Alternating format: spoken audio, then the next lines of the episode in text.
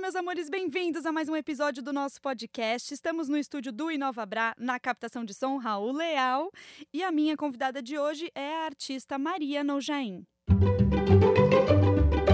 Amiga, que bom que você está aqui. Muito feliz.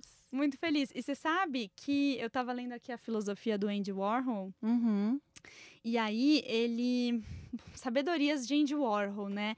Ele para resolver os problemas dele, ele usa o capitalismo. Assim, é de uma é assim, obscenamente genial. Uhum. Aí ele conta que na década de 60 ele se casa com um gravador. Então, onde ele vai e todas as conversas que ele tem, ele grava. Uhum. E assim, isso já é meio que eu interpretando o, a conversa que ele tem ali num momento com uma pessoa, mas a partir do momento que você tem o gravador, é como se você criasse um palco. Uhum. E a conversa, ela não acontece entre duas pessoas, ela acontece em cima de um palco. Total. E os problemas que são desenrolados no palco, quando acaba, eles não existem. Nossa.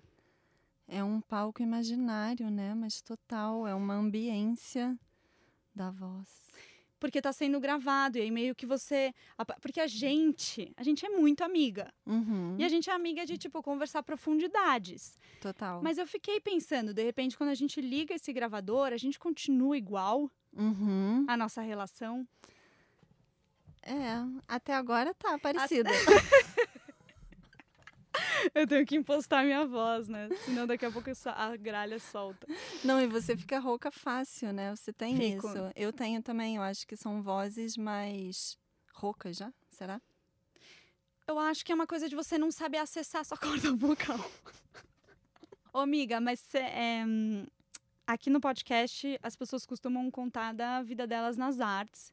E é louco isso, porque a gente sabe profundidades, intimidades, assim. Uma da outra. Muito loucas, mas tem algumas coisas simples da sua história que eu não sei. Uhum. Tipo, como é o seu primeiro encontro com a arte? Ele é com a dança? Ele tem um outro momento? Hum, sim, primeiros encontros. É... Bom, eu acho que o meu encontro com a dança foi bem anterior ao meu encontro com a arte, uhum. bem anterior mesmo, porque eu comecei a dançar quando eu nem sabia que eu era gente, assim, muito nova, com, sei lá, quatro anos. E, e o meu encontro com a arte foi bem posterior, foi. É, bom, a, assim, eu sinto que na adolescência eu comecei a ficar mais interessada em humanidades, digamos assim. Então, comecei a ler muita poesia e muita filosofia. E, e aí eu fui fazer faculdade de História e a, a História da Arte está dentro do departamento de História, na faculdade que eu fiz, na PUC do Rio. Então lá eu já tinha um interesse, já tinha viajado, visto museu e tá, tá, tá, mas eu acho que na faculdade a, esse campo da arte foi ficando muito claro, assim, e da história da arte. Eu tenho essa relação forte com a história da arte também, é, que é um, é um pensamento sobre a arte, né? Enfim, é uma teoria sobre a arte, você pensar ela historicamente. E então foi isso. Eu diria que o meu encontro com a dança foi de criança, e aí eu tive um reencontro com a dança meio paralelo à faculdade, que foi quando eu entrei para fazer escola de dança angelviana, que é, foi diferente da experiência anterior que eu tinha, que era mais balé clássico, assim, e na angelviana é uma escola de consciência corporal muito grande, foi foi um mundo que se abriu. É, é, uma, é uma escola muito, muito acolhedora, de formas de expressão muito diferentes. Então lá, é, eu acho que lá, esse campo de cruzamento que eu fui entendendo ao longo do tempo dos meus interesses intelectuais com uma investigação corporal, lá eu entendi que o corpo podia abrigar isso é, e aí, mais além ainda, eu descobri que essa pesquisa nem se daria tanto no campo da dança, exatamente, como acabou sendo. Uhum. E foi para o campo da arte, propriamente dito. Como que você chega assim no trabalho, na pesquisa que você está desenvolvendo hoje? Olha, por um lado, eu sinto que eu faço o que eu faço desde muito pequena. É, porque eu é isso, eu tive essa experiência muito nova com a dança da minha mãe me colocar em balé, enfim. Uhum. E, e eu era uma criança que lia muito. E desde pequena eu já tinha uma coisa de ficar na frente do espelho criando formas com o meu corpo. É, formas estranhas, assim. E desse, de um mundo imaginário. É, então, de alguma maneira, isso permanece. E mas sim, eu, eu gosto de, de escrever, para falar a verdade, eu escrevo. É, eu escrevo mais teoricamente, assim, mas é, um, é uma atividade que eu gosto de, de pensar, refletir, teorizar e escrever. É, e, mas eu acho que a minha pesquisa de vida é muito. É, ela nasce no, no corpo, realmente. Assim, é uma é, não sei, é uma naturalidade, é, é, algo muito, muito espontâneo, assim, eu posso estar tá numa fila de banco e estar tá, é, atenta ao gestual das pessoas, é, tem, tem uma linguagem silenciosa que me interessa muito, que é essa linguagem do corpo, assim, ela é cheia de verbo, assim, ela não é uma, uma linguagem, é, tipo, talvez musical ou da própria dança. Ela, ela é linguagem, assim, mas é como se ela tivesse é, meio é, às voltas do verbo, assim. Uhum. Ela, ela é um silêncio pré-verbal, pós-verbal. Ela e aí é como se a linguagem verbal tivesse já diluída, tivesse já metamorfoseada em outra coisa, assim, e podendo é, dar vazão à, à, imaginação de novas linguagens, realmente, assim, né? É, ou injetando é, nova vida a, a linguagens e discursos que já existem. É... Sobre essa coisa da linguagem, porque o seu doutorado é em linguagem, né? Alguma coisa, alguma, algum título bem difícil que eu não vou saber. Mas um dia a gente estava conversando justamente sobre isso e aí você estava meio maravilhada, assim, com algum autor específico. Maturana, pode ser? Ah, o Humberto Maturana. É maravilhoso. E aí a gente, enfim, em algum momento a gente estava falando sobre um um eventual limite na linguagem. Uhum. Sim, ele, ele é um biólogo é, que tem um, um, trabalho teórico super forte, assim, então ele já é meio considerado filósofo também. É, ele é um cara bem importante, assim, e ele tem um, basicamente uma teoria sobre a vida, sobre os sistemas de funcionamento da vida. É, ele tem esse conceito-chave que é de autopoiesis, que é como, é, como se o universo inteiro fosse um macro-organismo é, cheio de micro-organismos dentro. Mas, no fim, tudo é uma unidade se colocando e se, é, se autocriando. E aí ele ele fala de, de espécies que têm é, comportamentos coletivos, assim, né? É, tipo formigas, abelhas, é, que, que têm modos de organização que, que são é, muito de um corpo coletivo, né? Então, é, em determinado momento, ele fala é, de uma certa ambiência que se cria é, nesse corpo coletivo em que individualidades vão aparecendo. E essa ambiência é como se fosse esse campo pré-linguístico, assim, né? E aí ele chega nos seres humanos para ele faz essa, essa passagem mesmo desses animais assim até os seres humanos. Então é como se a gente primeiro tivesse que se entender espacialmente Hum. É, para depois a, a linguagem vem, assim, né? O, o Humboldt, um linguista do século XVIII, também fala, assim, né, que a, que a linguagem começa no, no apontar, né? Então tem uma, uma relação de, de espaço, assim, né? Do eu aqui, do outro lá. E aí isso é um, é um ponto que, que eu busco no meu trabalho também, pensar essa linguagem através do espaço, essa ambiência onde a linguagem surge e a dança ela é puro espaço, assim, Uhum. né? Ela ela ensina muito a perceber o espaço em múltiplas direções, em, em várias qualidades diferentes, assim, coisas que às vezes a gente não fica atento no dia a dia. É, enfim, a própria noção do tempo que a gente tem de futuro para frente e passado para trás pode estar ligada ao nosso próprio caminhar, assim, né? De se eu saio daqui agora, esse estúdio vai ficar para as minhas costas, então Uhum. isso ficou para trás. É, e uma dimensão mais fenomenológica, digamos, do espaço é que o, o espaço ele te o tempo e o espaço ele te envolve de todos os lados assim Uhum. né então acho que a dança tem muito a ver com isso Nossa, completamente. E a gente conversa muito disso sempre né das múltiplas dimensões As múltiplas de... É, eu sou a rainha dos Amo. multiversos. pois é eu amo. E eu acho que esse 360 aqui, a gente tá tão desligado dele. Uhum.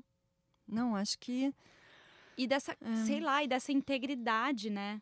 Que aí, Uhum. que, essa é uma integridade que te conecta com com esse lugar em, onde tudo acontece, assim. Uhum. É.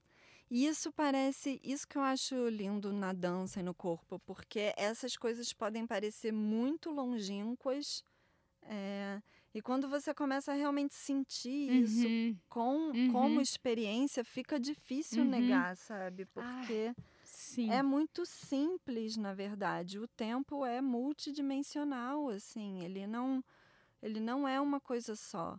Então a gente pode senti-lo de diversas formas. é, Nossa, você sabe que isso você mudou a minha vida com isso, assim, porque e aí eu comecei a fazer exercícios de pensar a espessura do tempo em determinadas circunstâncias. Então, assim, como às vezes a rotina ela deixa o tempo meio ralo, assim, porque ele só vai escorrendo. E aí, de repente, quando você tá numa situação nova e que você tá encantada, como ele tem outra textura e ele dura diferente e ele fica. E aí uhum, você, o seu corpo se percebe diferente.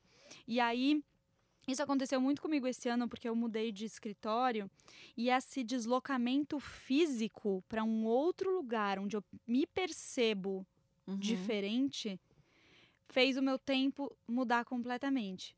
E aí, aos poucos, também já faz um ano que eu tô lá, eu fui vendo esse tempo rarear. uhum, Eu fui vendo o meu corpo se acostumar com aquilo e o tempo ficar menos denso no sentido de, de que eu sentia, eu sinto ele ele quase é uma, um ar assim, uhum, sabe? Eu acho que é uma coisa meio é, visual, talvez uma tentativa de trazer o tempo para alguma coisa que a gente conheça, né? Porque ele Uhum. é esse é essa coisa É, assustadora e ao mesmo tempo linda. é. Ah, incrível isso que você falou. Acho que é isso, tem a ver com o espaço, né? Você mudou de espaço e o tempo mudou. é, e a gente vai, vai perdendo esse susto com, com o presente, né? Eu é, acho que todas essas coisas a dança ensina muito, assim. é, como você mantém um encanto pelo presente. é, Ah, Fê, que é só o que a gente precisa, né? só. Tudo, Só. tudo fica tranquilo Tudo. no presente. Muito, muito tranquilo. E aí também tem essa outra coisa que eu acho incrível, que é como você a sua história molda o seu corpo. Uhum. E como- Nossa, muito. Isso é assim, você se entender, entender como você caminha, Uhum. como tá a sua coluna, seus joelhos estão para dentro ou para fora, Nossa. como o seu quadril tá girado. Esse corpo ele tem tanta tanto significado, cada corpo, cada dobra. Uhum. E cada, aquela dobra, meu, você nasceu um bebê que tinha 30 centímetros e agora você é uma pessoa de um metro e meio, sei lá, um metro e setenta. E aí, como que essas dobras foram se organizando, né? E as Uhum. minhas são diferentes das suas, e eu acho que isso é magnífico. Isso é incrível. Nossa, esse terreno eu acho fascinante. Eu tenho um, um osteopata no Rio, o Saulo Santini, maravilhoso, que ele. Eu, eu aprendi muito essas coisas com ele, porque você chega lá com uma dor, digamos, ou, ou- ou alguma questão, e hum, ele vai manipulando o seu corpo. Às vezes você está com um problema no joelho, ele vai olhar a sua cervical, enfim. E, e aí, com o tempo lá fazendo coisa com ele, ele de repente mexe numa estrutura óssea que, sério, foi muito estranho. Eu saí da, da sessão assim, eu falei, cara, parece que eu vi uma criança de sete anos, assim. Você mexeu em alguma coisa que estava ali desde que eu era criança. Aí ele falou, é, com esse trabalho aqui a gente consegue mexer no tempo. Hum. Aí eu, ah, tá bom. Ah. Legal. Ah, obrigada. Eu volto então. viu? Eu volto.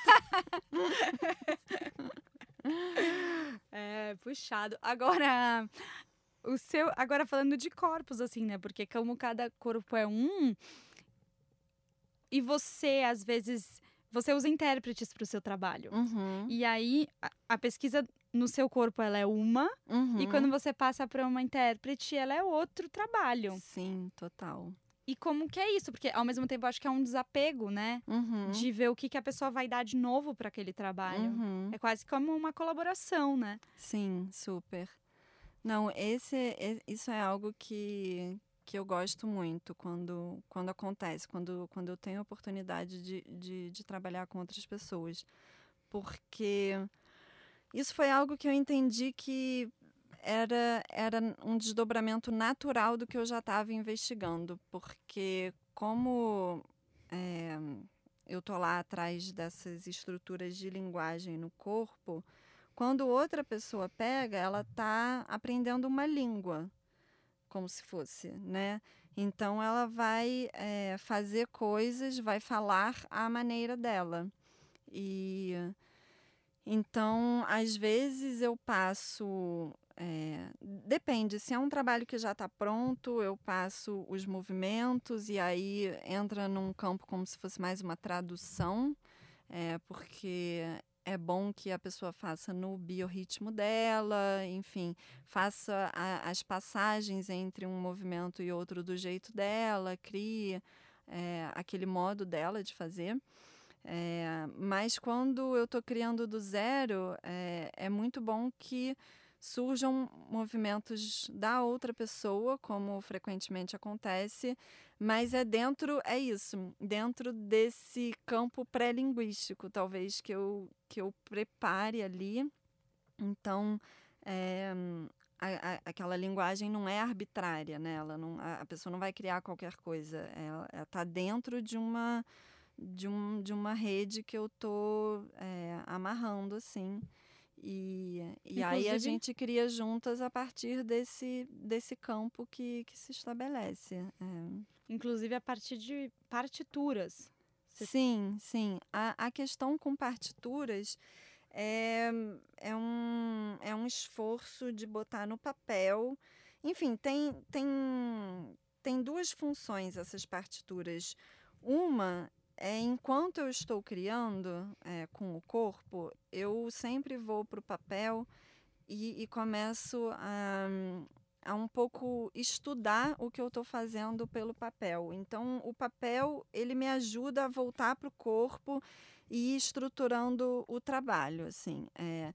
E aí depois tem uma parte final em que essa partitura fica finalizada realmente e que outra pessoa consegue ler e aí realizar o trabalho a partir de uma de um entendimento dela. É, é, é sempre uma um, uma estrutura que tem é, uma, uma, uma abertura possível, porque é, eu, eu proponho uma leitura combinatória, então nunca é uma leitura linear, Uhum. assim, do tipo, faça isso, depois isso, depois isso, depois isso. Uhum. É tipo, tenta entender o, o ritmo é, de variação desses movimentos para você criar, é, fazer isso no seu ritmo, assim. Então, essa, essa combinatória fica muito variável, muito maleável. É, é meio, meio por aí. Agora, uma pergunta um pouco mórbida, mas quando você. hum, Morrer. você- Exato. Ai, caramba, até suei. É, mas. Porque os seus trabalhos. Você, enfim, você tem o seu trabalho representado por uma galeria e Uhum. você vende os seus trabalhos. Uhum, E aí, de repente, você vende um- esse trabalho que pode ser refeito.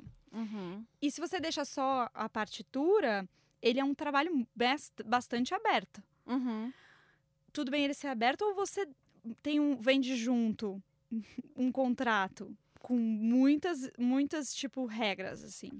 Onde tem que ser feito, como tem que ser feito, como você faz isso para ter um, um controle. Inclusive, pensar nisso sendo refeito depois de você morta. Sim, sim. Isso é muito louco. É, tem várias questões aí, né? É, primeiro, sim, tem um, tem uma, é, tem, tem, tem algumas coisas que ficam direcionadas em termos de montagem, é, que é um, um plano de montagem, como de instalações, às vezes, assim, né? Então, às vezes, tem trabalhos que que eu direciono um pouco é, o tipo de características que é bom um intérprete ter, ou, ou se é totalmente aberto, assim, acho que, que varia de acordo com o trabalho.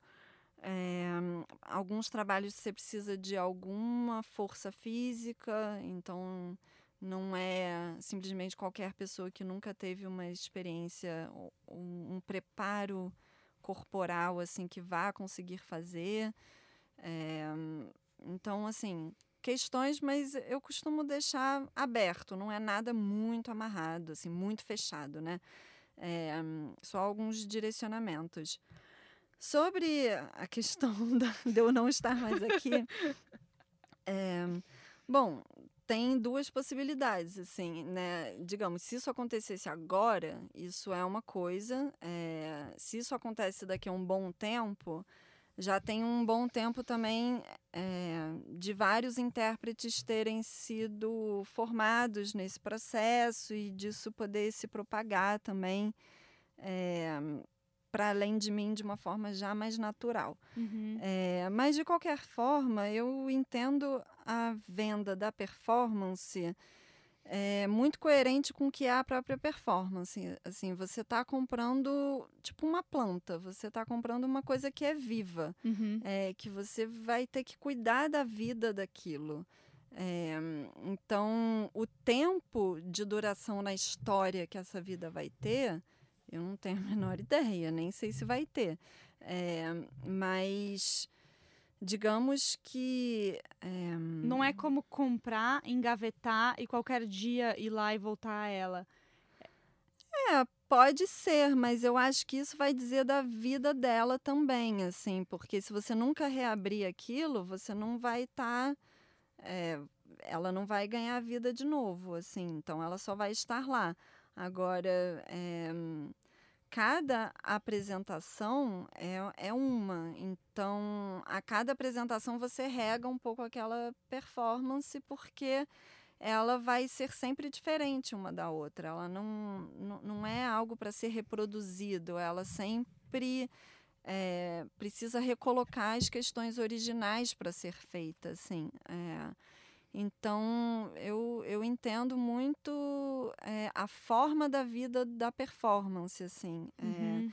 E, e até gosto de dizer que quem está comprando uma performance, não sei se isso é muito mercadológico assim, mas está comprando um problema. Você está comprando um bom problema, Uhum. que é um problema da arte, assim. É, então, é, você está comprando uma, um, um, problema formal vivo, assim, que, que quem que quem vai remontar tem que de alguma forma realmente gostar daquilo e querer ver aquele problema em ação, sabe? É, é um pouco entender a arte como um bom problema, assim. Uhum. É, então acho que é por aí. E você está falando da formação, né? E você está dando workshops, uhum. inclusive no engenho de dentro. Sim, sim. Como está sendo? Faz tempo que a gente não conversa sobre isso. Pois é, eu tava, tava lá direto agora no Rio. E ah, lá é um trabalho recente, assim, né? Eu entrei no final do ano passado e, na verdade, eu sinto que é a partir do começo desse ano que a coisa está engrenando melhor.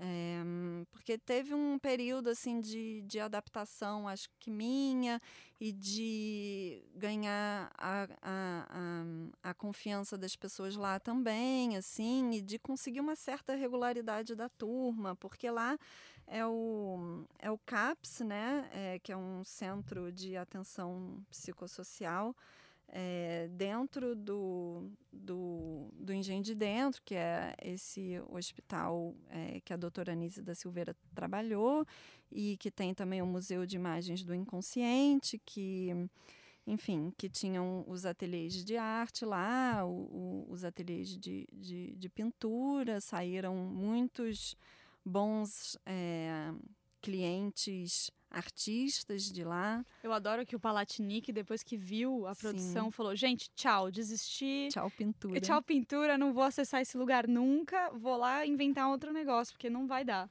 Ele foi dar de cara com o Emídio uhum. e com o uhum. Rafael, que são duas porradas realmente, uhum. assim, porque são artistas muito potentes, assim. É, o, o Rafael eu fico de cara e o Emídio também. Então, é, de fato, e vários outros artistas já passaram por lá. No, no CAPS, do, é, que é o Espaço Aberto ao Tempo, que se chama, eu trabalho diretamente com o Lula Vanderlei, que é uma figura muito específica lá, é, porque ele trabalhou com a, com a doutora Anise, ele é médico e artista, e ele também é, trabalhou com a Lígia Clark e ele herdou dela os objetos relacionais que ele começou a, a usar com pacientes psiquiátricos e que ele usa até hoje. É um trabalho magnífico, assim, que tem muitos resultados positivos e então, assim, é, ele diz que ele faz uma psiquiatria poética. E, e a primeira vez que eu fui lá, ele estava dando um depoimento e ele começou a falar da Angel Viana, que foi uhum. a escola de dança que eu fiz. E, e falou que ela foi estruturante lá em algum momento também. Aí é que eu fui conversar com ele, perguntar sobre como que era o, o trabalho de corpo lá, se era bom para os clientes e tudo. É, e, e aí, enfim, acabou que eu que eu é, entrei lá. É, e aí eu tô dando uma oficina de dança, de expressão corporal, uma vez por semana lá. E é muito gratificante, assim. É, porque é, o que me chama atenção lá é a singularidade de cada pessoa, cada um é muito um. E, e tem alguma coisa assim também que o artista é, ele não deixa de ser um inadequado social uhum. de alguma forma é, tem algo que eu me identifico assim de, de ter me sentido durante muito tempo um peixe fora d'água e então as coisas que me estruturaram que me é, fizeram começar a ter um conforto e um espaço para minha existência no mundo, é como se eu estivesse ali compartilhando, assim, eu, e a dança foi fundamental para mim. Então, questões, essas questões do espaço, do tempo, é, do amor pelo próprio corpo, de você se conhecer, todas essas coisas é, eu passo lá para eles semanalmente e é muito legal. Ô, amiga, e a Bauhaus, ela tá onde na sua vida? Ah, é. Temos Ai, esse assunto que né? a gente ama. é, a Bauhaus foi um, foi um, um, movimento que eu estudei muito é, durante isso, anos de faculdade, mestrado e tudo. Assim, é um, é um tema que aparece com muita frequência quando você faz uma, uma faculdade de História da Arte, assim, é um, é um cânone, assim, né? E, então, assim, a Bauhaus é, é, um, é algo muito especial como movimento, porque eles pegam essa entrada do século XX é, e, e, é você botar a alta elaboração artística e poética, que é uma coisa da tradição romântica dos alemães, e colocar na rotina capitalista pós-industrial, assim, por isso a questão do design, assim, né, da, da mobília, dos objetos para casa, é, e, e, a arquitetura como modo de viver, é, e, os, e os exercícios realmente, assim, né, tem, era uma escola, então é, tiveram vários diretores, várias fases, é, e, e tinha isso, assim, né, de, de você levar a, digamos, a alta espiritualidade artística para a ordem do dia, né, uhum. para esse dia a dia. E hum, muito bem sucedida, assim, né, algo que com certeza ressoa até hoje. Acho que professores importantes, é, ali tem, para mim, excelentes exemplos é, de como grandes artistas podem ser grande, grandes pedagogos e vice-versa, uhum. como essas práticas se retroalimentam, né? Então, o Joseph Albers, o Klee, é, o Kandinsky, é, o, todos ali, né? O, o Item, é, o Schlemmer, Bal, é, é, balé triádico. O balé triádico. Aff, eu é amo aquilo. balé triádico. Eu amo também. Aquilo tem uma coisa é, que mistura mito e mecânica. É muito louco. Você sabe que eu fui no Reina Sofia e a melhor coisa que eu vi foram os figurinos do balé triádico. Você viu isso ao vivo? Sim. Ai, linda. Fiquei passada. Não, e agora que eu fui lá na Alemanha e fiz uhum, várias exposições você fez dos 100 anos, todo o trabalho dele. Tinha tudo lá. O que eu penso é que o Gropius, ele teve uma... uma... Ele percebeu tudo. Uhum. Ele, tipo... Ele... Sacou tudo. Ele sacou tudo. E falou, não, é isso que está acontecendo. Ele É aquela coisa da arte antever o, os movimentos todos, uhum. né? Ele uhum. juntou uma quantidade de informação do mundo e colocou numa escola e fez uma escola daquilo. É, é. É, isso me inspira muito. E essa é a coisa que é, eu acho que às vezes as pessoas têm uma relação com a história. Eu vejo mesmo artistas, assim, e tudo. Às vezes botam a Bauhaus numa caixinha, assim, tipo, meio, ah, isso é passado, isso é meio anacrônico. E, tipo, não captam tanto a, a, forma viva daquilo que pode sempre se reatualizar e produzir novas coisas.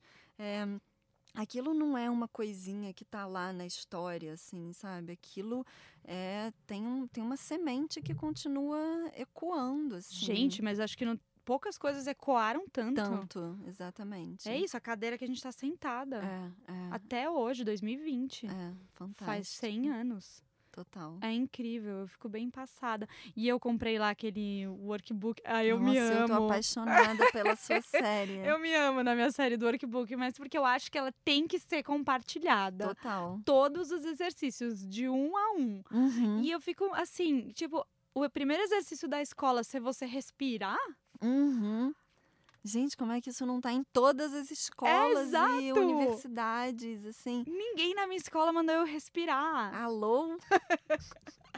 Bom, e a próxima viagem que a gente vai fazer então é pro Egito. Ah, sim, vamos lá. Diretamente das pirâmides. Ai, você vai adorar uma coisa que eu ouvi. De quem que eu ouvi? Será que foi do Rafa? É, da, da Amabile? Quem foi que falou que as pirâmides eram uma coisa de era um, um computador Hum. da época, mas um computador que o faraó ia lá em cima e ele fazia uma telepatia, Ah. tipo, e fazia a coisa funcionar. Eu não sei. Gente, genial. Quero mais ir.